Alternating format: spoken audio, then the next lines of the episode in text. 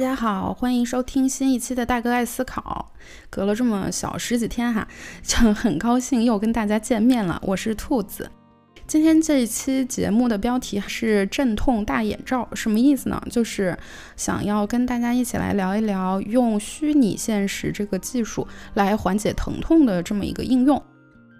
嗯，咱们这个我有药的小系列到今天这一集已经是第三期节目了。之前讲了口服胰岛素，也讲了 3D 打印的药物，再加上今天这个 VR 镇痛，挑选了一些我个人正好最近这几个月关注到的一些医药医疗领域的很新的方向，作为这个领域先进发展方向的一个小小的展示吧，也算是给平时很繁忙的大家献上一些新鲜有趣的时髦小话题。嗯，那我记得我小的时候啊，有一个词很流行，就是疗养。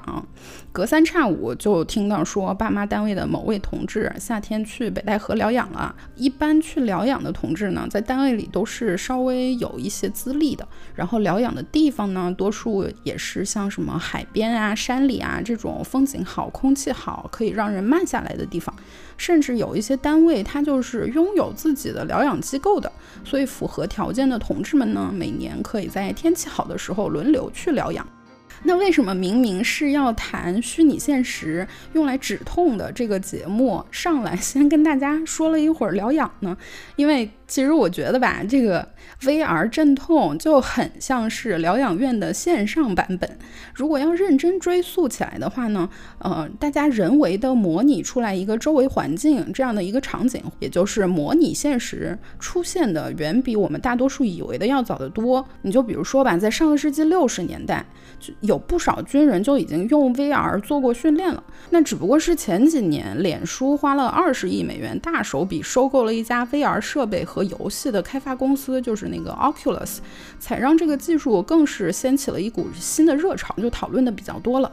那早在一九五几年的时候，有一个叫 Morton Hillig 的家伙就已经搞虚拟现实，搞到至今，大家一说到这个技术的发展史，都忍不住要提起他，追认他是这个行业的重要先驱之一。他这个人吧，之前是在好莱坞工作的，拥有丰富的电影摄影的经验。出于想让人们能够真的到电影里面去这么一个原动力，他就开始搞发明了，弄出来了一个体积和过去那个游戏厅里面的街机差不多大的那么一个游戏机，起了个名字叫 Sensorama，据说是玩起来很有沉浸感的这么一个游戏。他起的这个名字 Sensorama 这个词儿看起来就很像是英语里面的感觉这个词和全景模式这个词拼起来的。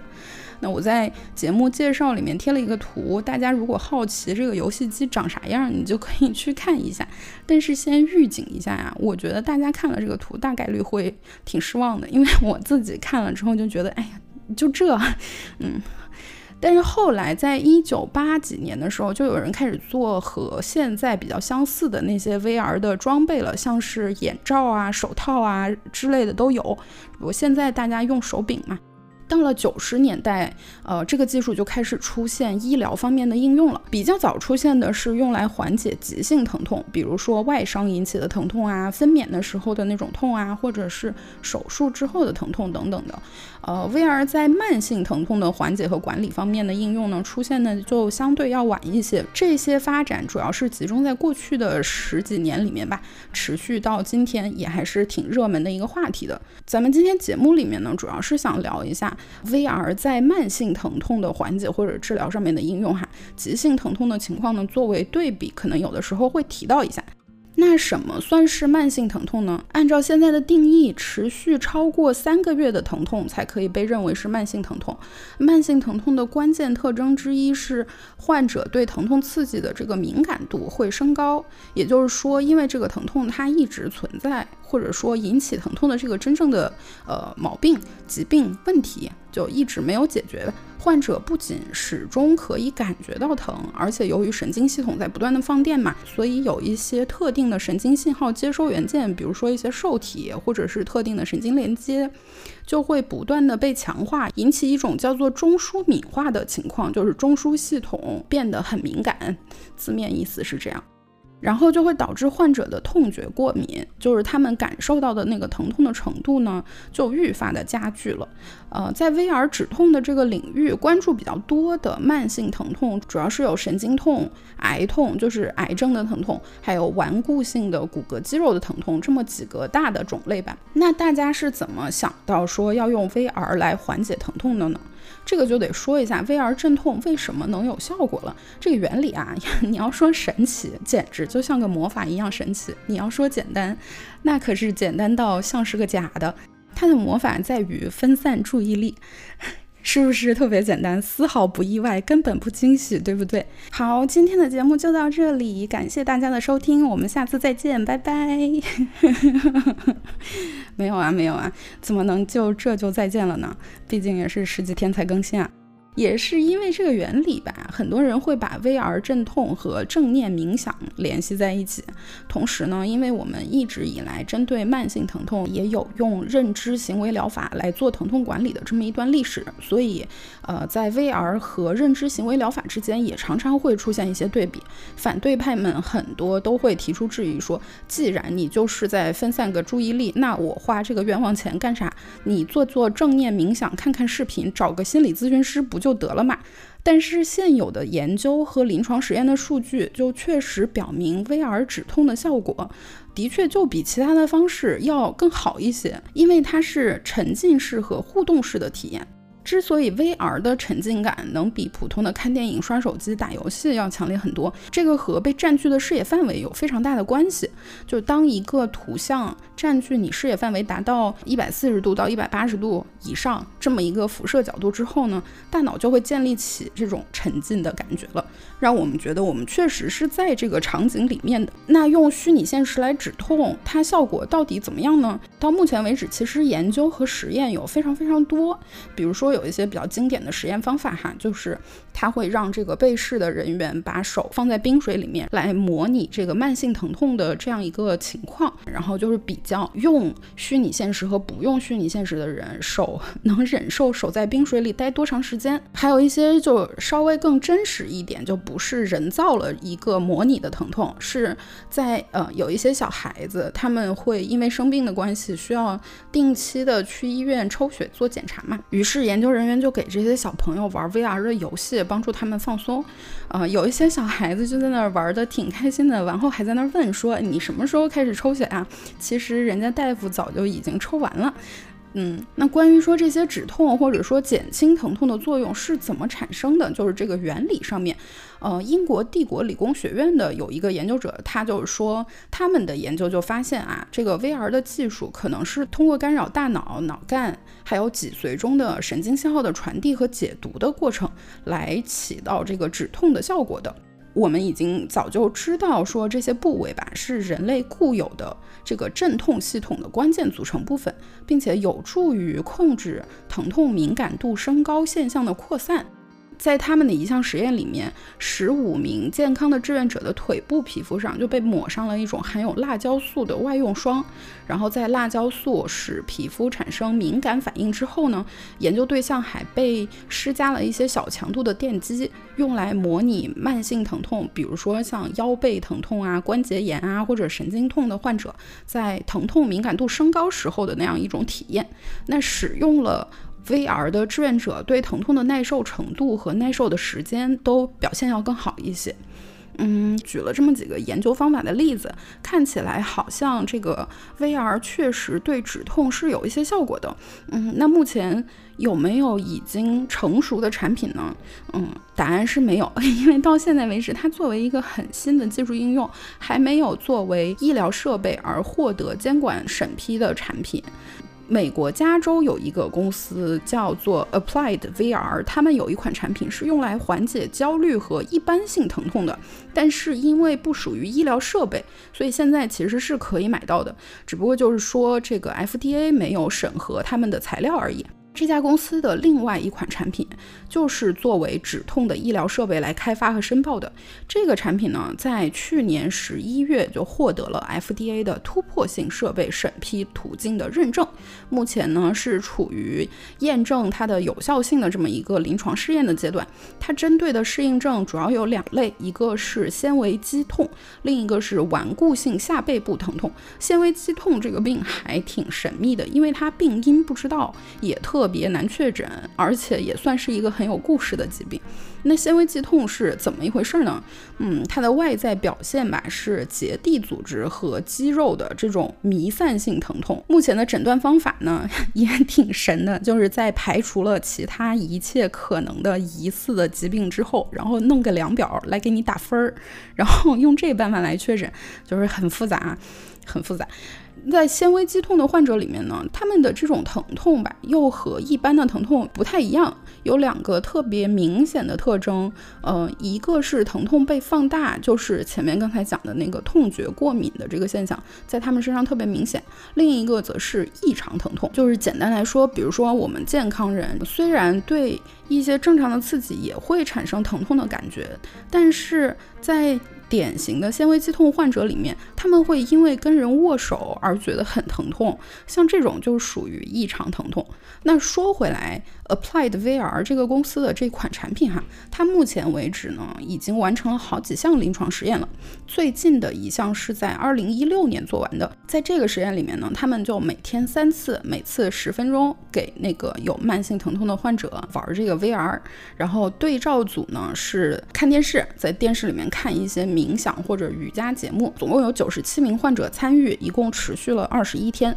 那总体而言呢，患者们都报告说，疼痛的强度降降低了大概三成，因为疼痛而被干扰到的日常行动减少了将近百分之四十，心情受到的影响也少了一半，睡眠也好了不少，压力也减轻了很多。在实验组里面有百分之六十五的人说自己疼痛减轻了，对照组有百分之四十的人有所缓解，而且实验组比起对照。组的缓解程度也要更大一些。其他一些已经进行过的这种有对照的临床实验，大概在规模呀、持续时间呀，还有呃收集到的那个数据上面呢，也都是差不多的情况。但是用 VR 来止痛有一个很明显的问题，就是我们要如何解决这个短期效果和长期病痛之间的矛盾呢？或者说长效镇痛是不是应该是 VR 来承担的一个责任呢？这个合不合适交给他来？做呢，在二零一六年啊，TED 搞了这么一个演讲，就请来了一个专门做这个 VR 止痛研究的研究者来谈这个主题。他的演讲里面有一句话就引起了我的注意。他当时介绍完他们自己的一项实验之后，就说实验效果没有预期的好，说不知道会不会是和参与者评估疼痛程度的时候已经把眼罩摘下来了有关系。你看他这个说法就非常有意思，对吧？如果真的是和这个有关系的话，那就是很有可能这个 VR 止痛的效果就只有在用的时候有效，那眼罩一摘下来，就还是该怎么回事还是怎么回事了呀？嗯，于是呢，为了搞清楚这个问题，我 又去找了一些材料。嗯，就发现洛杉矶有一家综合性医院开展了很多关于 VR 止痛方面的研究和实验项目。他们这个健康服务部门的主管 Spago 医生，过去七八年都在和 Applied VR 这个公司合作，在他们医院开展 VR 镇痛的相关研究。这个 Spago 医生本来的专长呢是胃肠道疾病，所以想必他对脑肠轴的效应也是很了解的。所以可能这个人做了这么个项目也是有原因的，因为他更能理解精神状态和疼痛之间的关联，并不是个玄学。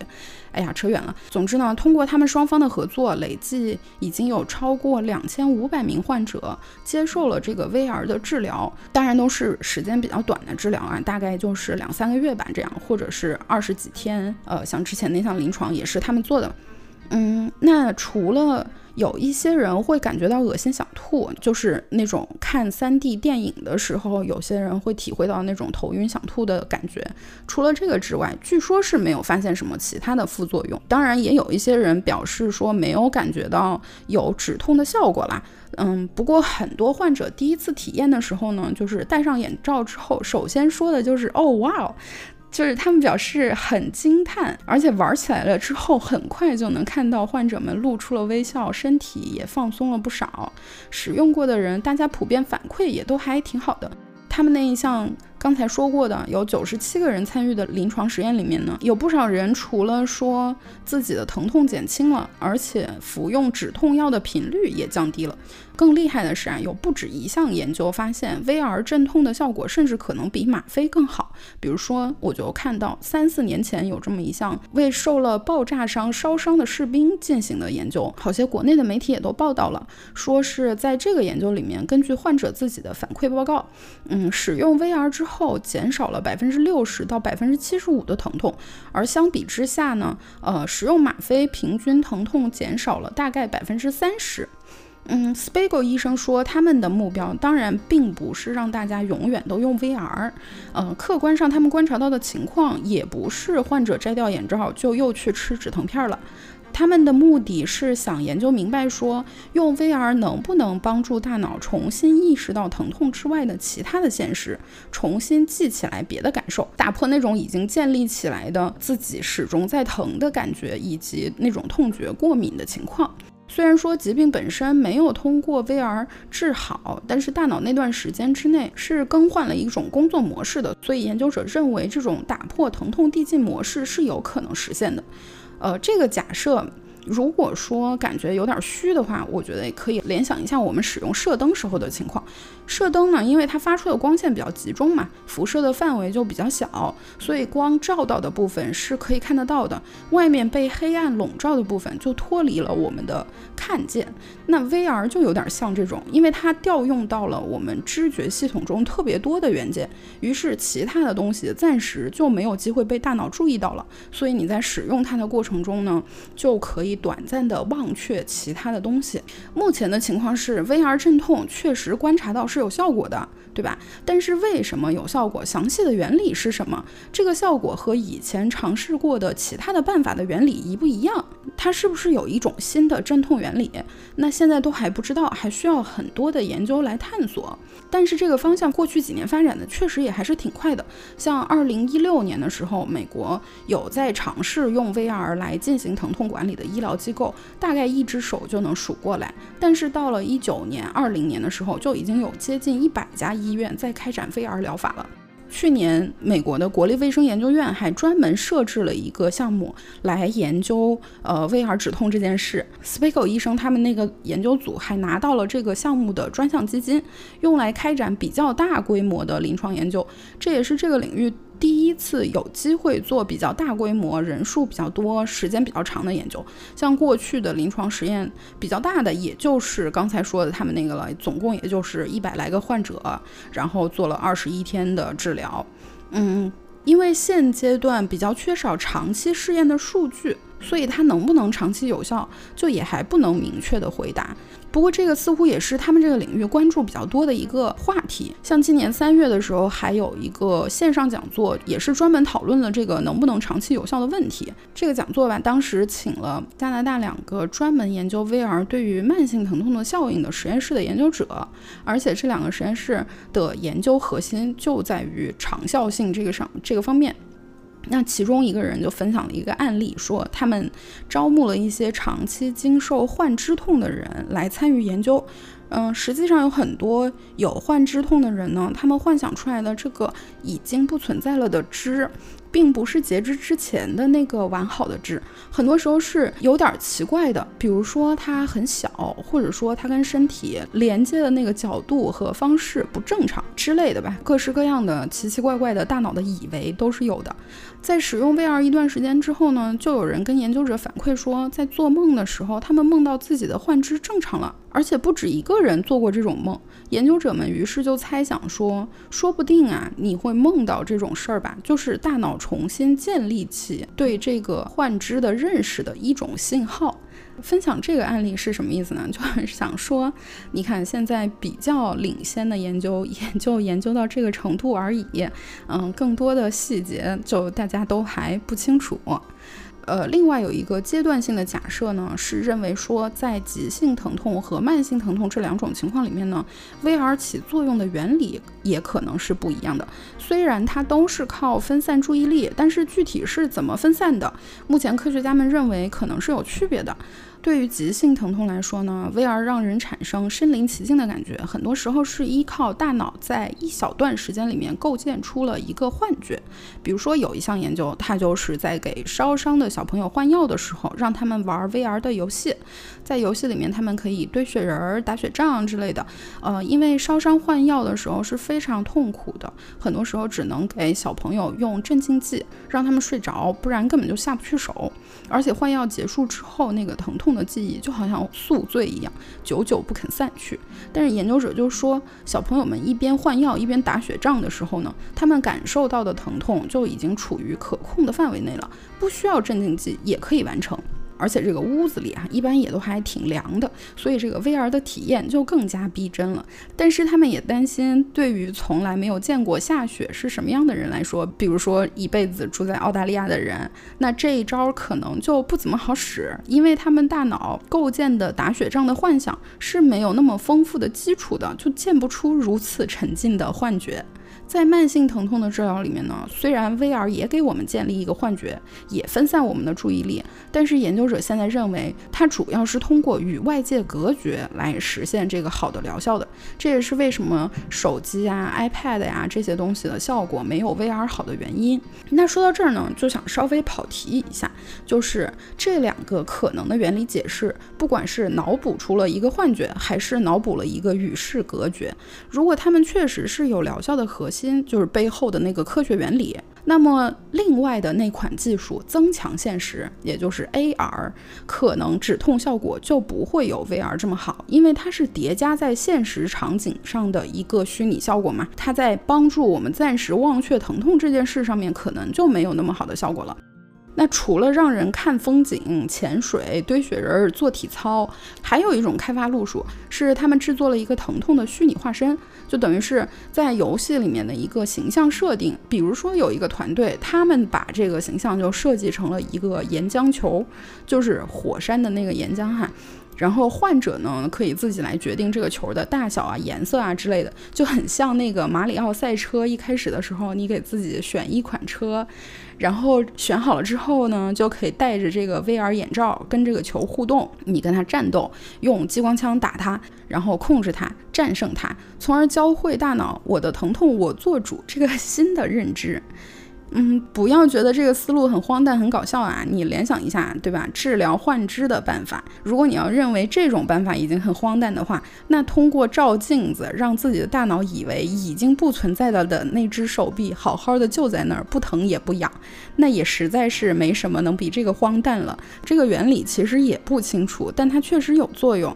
因为我们对大脑的运作方式。本来就知之甚少嘛，现有的解释也很可能不准确、不全面，甚至很快就会被新的知识所推翻。但现在比较先进的一种解释是，疼痛是一种投射现象，什么意思呢？身体感觉到了信号，信号传导到了大脑，大脑解读出来这个感觉叫做疼痛，并且把这个解读的结果投射回大脑认为应该感觉到这个结果的地方，所以我们就感觉到了疼痛。当然了，你还有别的神经活动和响应元件，所以说做饭的时候手被锅沿烫着了，你会把手缩回来，对吧？但是因为疼痛这个感觉会让我们长记性嘛，所以我们很少被烫到。但是有时候啊，大脑解读完毕这个结论，它会把它投射到错误的身体部位。比如有一个很常见的例子，嗯，有一些人觉得腿疼，但是怎么检查腿都没有毛病，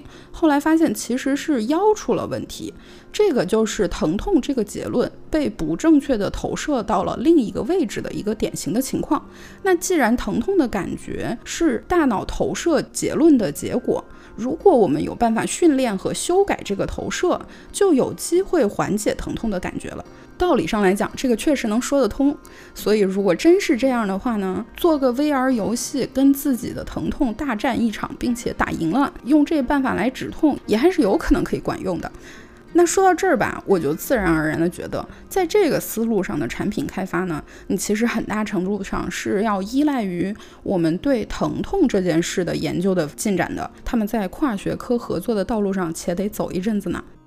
那更进一步的问题是，如果我们把疼痛看作是脑活动在躯体上的投射，那么大脑是怎么构建躯体这个概念的呢？这就让我想起来一本书，名字叫做《笛卡尔的错误》。这本书的作者呢是安东尼奥·达马西奥，他是美国文理科学院的院士，呃，主要研究神经科学、心理学和哲学。他在这本书里面提出了一个躯体化标签的假说，用来解释情绪是如何促进高效率的理性推理和决策的过程的。那要想简单快速的解释达马西奥的这个躯体化标签假说，我觉得就很需要先说一说具身认知观这个心理学研究里面的一个新兴领域。什么是具身认知呢？具就是具体的具，身就是身体的身。具身认知有时候也叫做具体化，就是 embodiment。具身认知观，他就认为说，躯体体验和心理体验之间是有着强烈的联系和互动的，而且这种互动是双向的，既可以是我们比较熟悉的心理活动，在生理上产生一些表现，呃，也可以是由生理体验来激活一些心理活动。乍一听好像这个是个常识，是吧？那它为什么是一个新兴的研究领域呢？这是因为。具身认知观，它强调的是认知在本质上是具身的，身体体验在认知过程当中呢是发挥着关键的作用的。因为我们传统的观点是认为说，认知加工的过程是离身的，就是脱离身体、脱离躯体的。他们认为认知和身体活动之间是一种支配的关系，就是认知系统发出指令，身体进行输出。那对于认知的形成、概念的形成，尤其是比较复杂和抽象的概念，或者说复杂的心理活动的形成，身体的活动是不对它产生实质性的影响的。但是具身认知观就认为，身体的运动感觉系统是概念形成的基础。在我们人类概念形成的过程中，身体线索是。至关重要的，如果离开了躯体的话，心智这件事就无从谈起了。嗯，那神经科学、脑科学研究里面呢，有一个概念叫做神经矩阵。可以暂时简单粗暴的就理解成是大脑里的一些神经回路组成的一个复杂的关系网络。而根据现有的研究结论呢，有一种比较主流的看法是说，我们的大脑对于自己躯体的认识，包括对于疼痛的感受，都是从这个神经矩阵当中构建出来、浮现出来的。比如说，我们为什么可以对自己的身体有一种空间上的认识，有一种时间上的认识，还会有躯体存在的这种。存在感以及我们对自己身体有控制感，这些很多种的体验都是从神经矩阵里面浮现出来的一个综合效果。也就是说，我们如何感知到我们自己的身体，是取决于大脑如何把很多生理感受的信号整合起来。这些信号在大脑的多个部位之间来回传递和对话，经过一番呃我们现在不太清楚的黑箱操作之后，最终呢，我们就建立起了一个空间里这。个身体是我这样一个认识。而且不仅如此，我们对于自己的身体和身体周围的物体和空间都是有认知的。这个周围不是简单的空间概念上的周围，而是和我们的身体有可能产生密切互动的抽象概念上跟身体比较接近的，呃，这种周围。比如说，一个人学习弹钢琴，学了一阵子之后呢，他弹琴的时候就不用再盯着琴键和手指，也可以弹出正确的旋律和音符了。这是因为大脑已经把琴键的位置和自己躯体的位置之间建立了相对的时空关系，这个时候琴键就已经被大脑纳入到我们的周围躯体部分了。嗯，再比如说我们走路的时候，并不需要一直看着自己的脚，它也可以走得很好。这是因为大脑已经通过练习和计算，知道走路的时候身体和路面的相对关系了。像是概念的形成或者是认知的建立这种比较复杂的神经活动，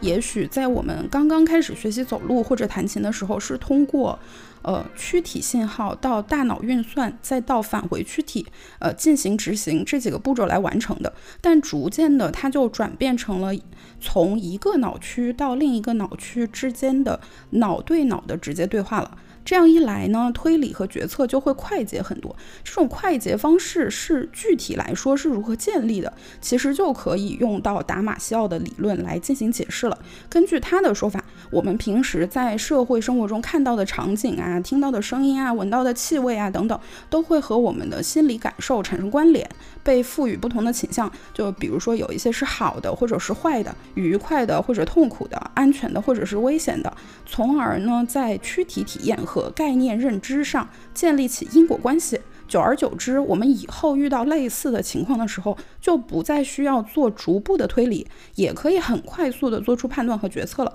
因为这些感受呢，是和躯体体验相关的，所以达马西奥就把他这个假说命名为躯体化标签假说。但是这些和疼痛是有什么关系呢？嗯，我也不知道啊。我就是觉得啊，既然疼痛是投射在躯体上的一种感觉，那上面这些理论和假说，感觉上是有可能可以解释疼痛的正确打开方式。如果它确实是这样的话，那重建躯体体验就是有可能实现的，因为它就等于是重建一个大脑的沟通路径而已嘛。那如果这件事可以做到的话呢，用 VR 止痛实现一个长期的效应，在理论上也。是有可能可以成立的了，嗯，好吧。总之呢，《笛卡尔的错误》这本书不错，推荐一下。那除了用来缓解疼痛呢，在医疗领域里面呢，VR 也是有一些其他的值得关注的应用的。但是因为和咱们今天的这个话题没什么太大的关系，所以就只是简单的提及一下哈。比如说用来做精神类疾病的干预和治疗，这个就是还是因为 VR 调用到大脑负责知觉和情感的很多个区域，可以看作是认知行为疗法的一种辅助或者是数字化的形式，而且它比认知行为疗法要更便捷和快速，因为你至少就不需要去咨询师办公室了，也不需要通过反复学习和练习来掌握这种新的技巧了。这个 VR 它就是即插即用嘛。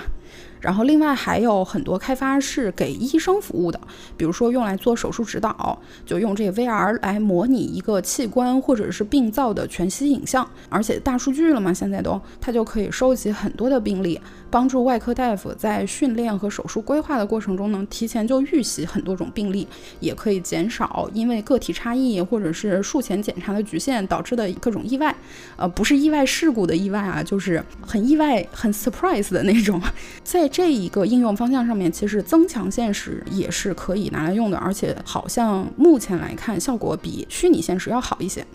还有一个发展方向，我觉得也是很不错的，就是用来增强医护的体验。嗯，体验什么呢？就是帮他们理解患者的感受和每一天面对的困难，从而使得这个整个医疗系统能够更好的理解患者的需求。其实慢性疼痛这个事儿呢，是一个我们每一个人都很可能要经历和面对的事情。如果我们足够幸运，活得足够长，那它几乎就是必然会发生的事情。而因为身体上一个持续存在的不舒服，后来逐渐发展出来的各种情况或者问题，不管是小到一个人的工作表现的波动、脾气改变了。不喜欢社交了之类的，还是大到社会层面的疾病的隐喻化，甚至可能随随之而来的呃道德和政治压迫。其实古今中外非常多人，不管是医疗和公共卫生行业的啊、社会福利行业的，还是社会研究的诸多领域的专业人士，都写过很多。而且包括很多流行音乐，其实也都描写过慢病患者的所思所感。嗯，像扭到脚，干什么都更费劲的那种感觉，或者是牙疼很厉害的时候，什么都做不了的感觉，我们都体会过，但也都忘记过。像纤维肌痛这种疑难杂症的患者，很多都被说过，是不是你自己娇气很作？嗯，甚至被自己的医生怀疑单纯只是精神有问题，而事实上有精神疾病的患者，他们很少有人会反复持续抱怨同一种疼痛的。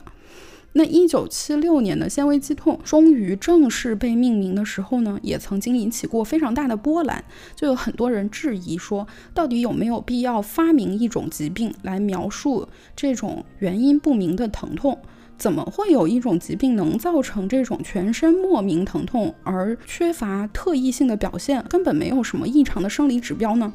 但是不可否认的是，患者的疼痛是切实存在的。我准备这期节目内容的时候呢，就在网上看到了这么一句话。根据上下文，它似乎是医疗工作者当中约定俗成的一种态度吧，但是我不确定啊。这句话是说，患者说痛，那就是痛；患者说有多痛，那就有多痛。一个人每天经历的身体不适，另一个人很难，甚至根本就没有办法去体会或者理解。比如没有见过下雪的人，用 VR 来打雪仗的体验都不彻底；比如太太生育孩子的疼痛，丈夫们也没有办法真的明白。那如果有一天 VR 能够帮助我们从这个角度、这个层面上更好的理解彼此，我想那也是一种莫大的安慰吧。嗯，今天就先聊到这里。如果你喜欢我们的节目，欢迎点赞转发，帮助我们被更多的人听到。也非常欢迎大家来评论区留言，跟我们分享你的想法，一起交流互动。感谢大家的收听，我们下次见，拜拜。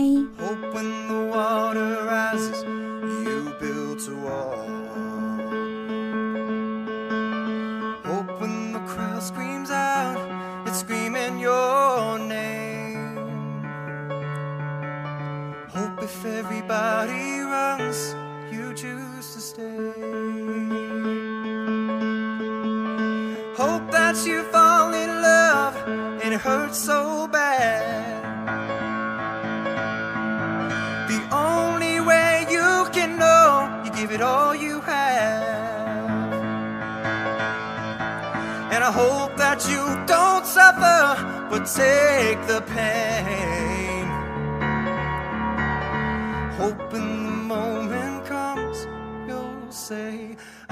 那说了这么多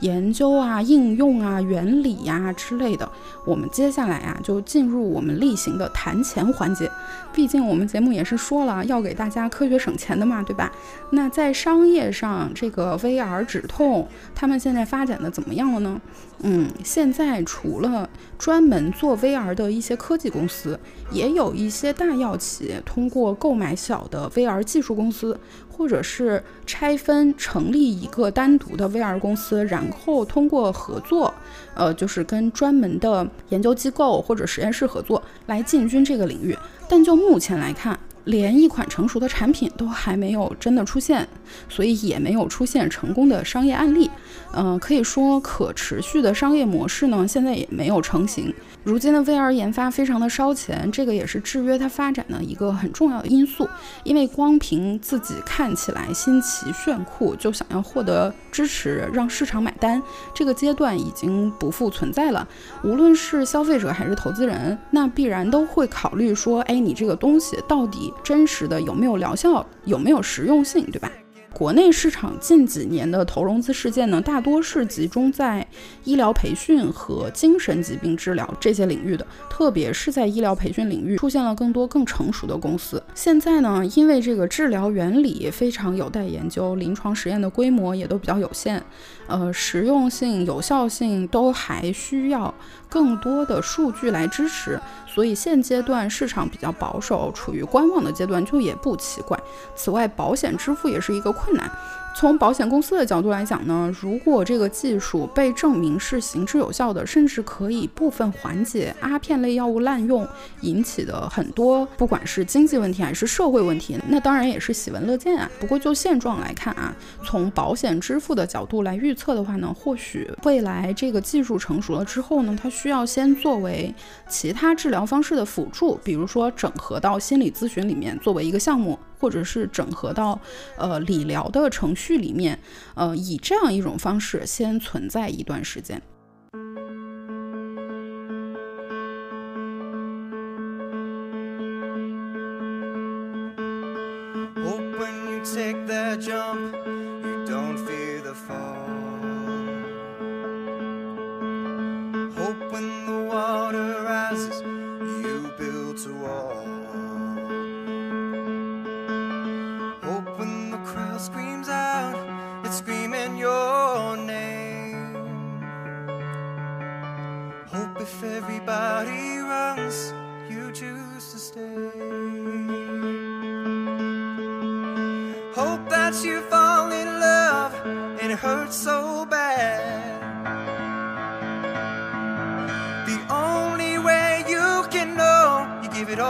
have. And I hope that you don't suffer, but take the pain. Hope the moment comes, you'll say.